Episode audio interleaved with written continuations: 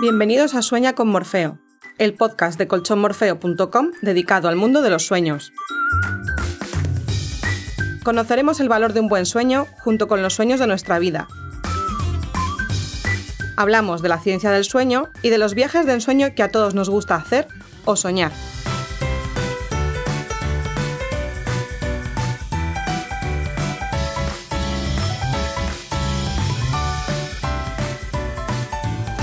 Antes de empezar, indicar que todo lo que te contamos aquí lo hacemos como especialistas en dormir bien en un buen colchón como Morfeo. Pero no somos médicos ni damos consejos médicos. Si tienes algún trastorno importante del sueño, debes consultar con un médico.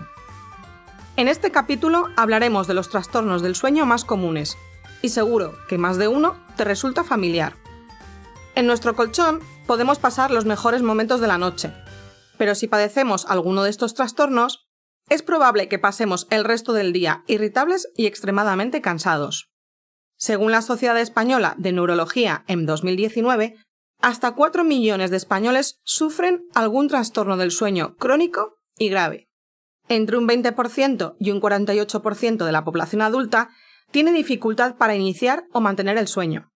Y un 20% de los niños sufre algún tipo de trastorno relacionado con el sueño.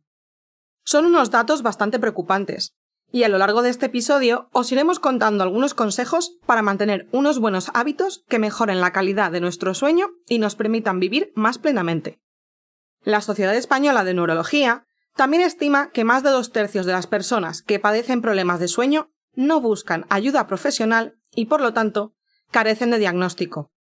Por lo que te animamos a acudir a un especialista si tienes algunos de los síntomas que vamos a describir. Seguro que los trastornos del sueño que vamos a ver te resultan familiares. Insomnio, hipersomnia, narcolepsia, apnea, ronquidos, sonambulismo o terrores nocturnos, entre otros. En el podcast de hoy vamos a conocer las patologías más comunes, las razones de su aparición y los síntomas para comprender lo que nos sucede a nosotros y a nuestros allegados.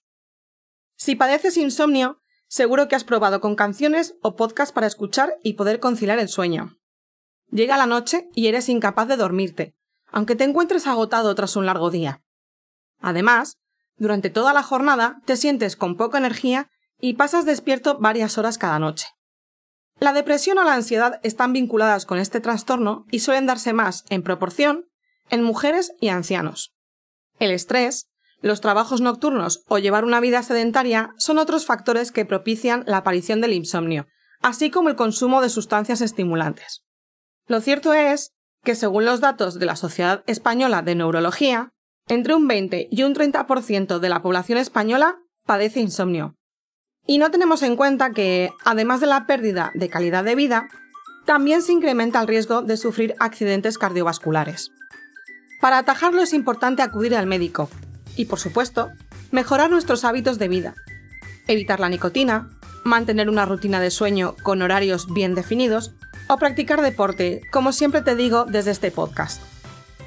La hipersomnia es el caso radicalmente contrario.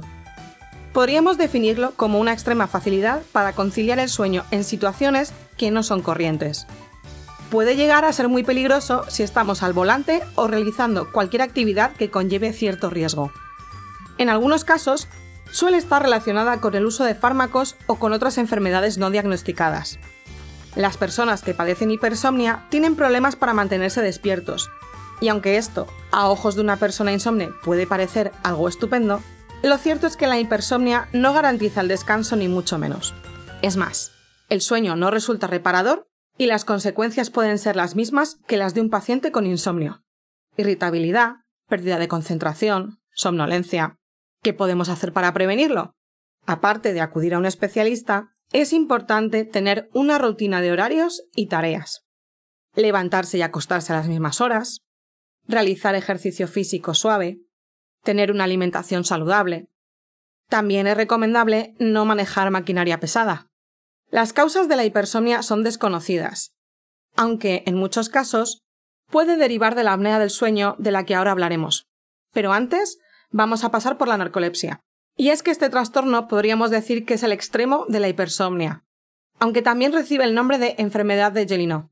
Se trata de un grado avanzado en el que la persona se duerme en cualquier situación pasados tan solo unos segundos. Con esta enfermedad podemos entrar en la fase REM en tan solo un minuto, y no en 50, que como hemos visto en anteriores episodios, es lo más habitual. La narcolepsia es un trastorno con el que el paciente tiene una somnolencia repentina y una gran dificultad para mantenerse despierto durante largos periodos de tiempo. Existen dos clases de narcolepsia. La del tipo 1, que está acompañada de cataplegia, que es la pérdida de movimiento sin pérdida de conciencia, y la de tipo 2, que no conlleva cataplegia. Es una enfermedad neurológica y suele tener vinculación genética, por lo que es posible que en una misma familia se den varios casos. Para hacerle frente a esta enfermedad, la visita al médico es obligada. La apnea del sueño es otra enfermedad que no podemos perder de vista y que, como os adelantaba, puede ser el origen en muchos casos de la hipersomnia. ¿Pero en qué consiste la apnea del sueño? Se trata de la dificultad para respirar mientras dormimos, llegando incluso a detenerse la respiración y reiniciándose de nuevo pasados unos segundos. Normalmente son los allegados de los pacientes los que detectan la enfermedad, ya que en muchos casos la apnea del sueño está relacionada con los ronquidos y esa sensación de ahogo entre respiraciones. Pero, ¿cómo llega nuestro cuerpo a este punto en el que pausa su respiración?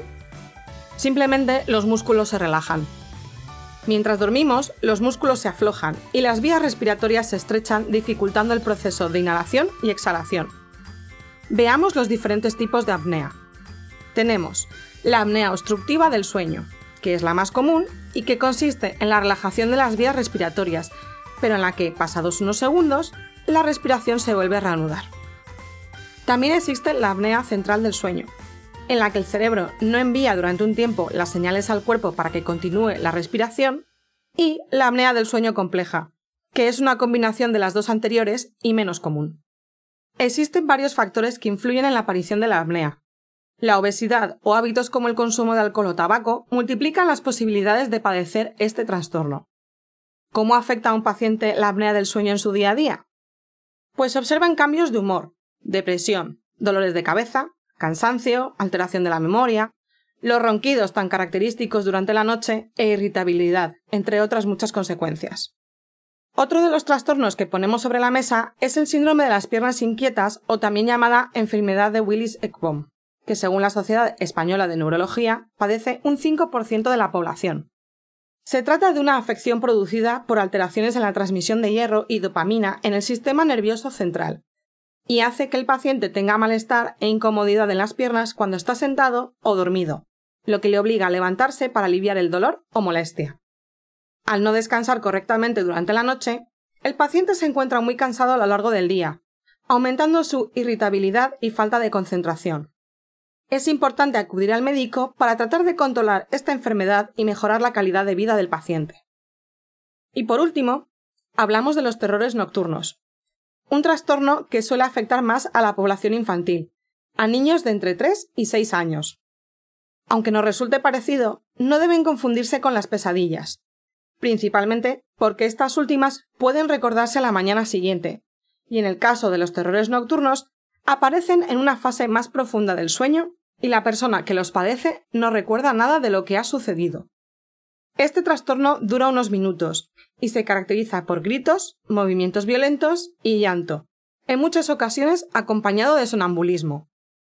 ¿Cómo actuar ante los terrores nocturnos? Lo más importante es acompañar a la persona que lo padece, intentar tranquilizarla y ayudarla a conciliar el sueño de nuevo. Este trastorno suele desaparecer durante la adolescencia y en casos muy aislados continúa en la edad adulta.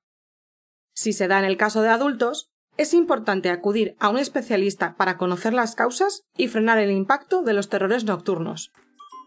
Bueno, ¿y qué pasa con los ronquidos? ¿No voy a hablar de roncar? En realidad, poco hay que decir sobre los ronquidos mientras dormimos. Los ronquidos se producen cuando el aire pasa por los tejidos relajados de la garganta y hace que estos vibren mientras respiras. Es decir, cuando dormimos respirando por la boca y no por la nariz. Esto puede ser simplemente porque tenemos algún problema nasal, por una cuestión postural, o síntoma de algo que merece más nuestra atención como la apnea del sueño de la que te he hablado antes. Si eres de los que roncas habitualmente, procura ir a dormir con la nariz despejada. Y si crees que es un problema, consulta con un otorrino. Hasta aquí el programa de hoy. Esperamos que te haya gustado y tomes nota de estos consejos para mejorar la calidad de tu sueño. Si tienes algunos de los síntomas que hemos descrito o padeces alguno de los trastornos del sueño, acude a tu médico para que realice un diagnóstico y pueda tratarte correctamente. No te olvides de que te esperamos en el próximo episodio de Sueña con Morfeo. Colchonmorfeo.com te desea dulces sueños.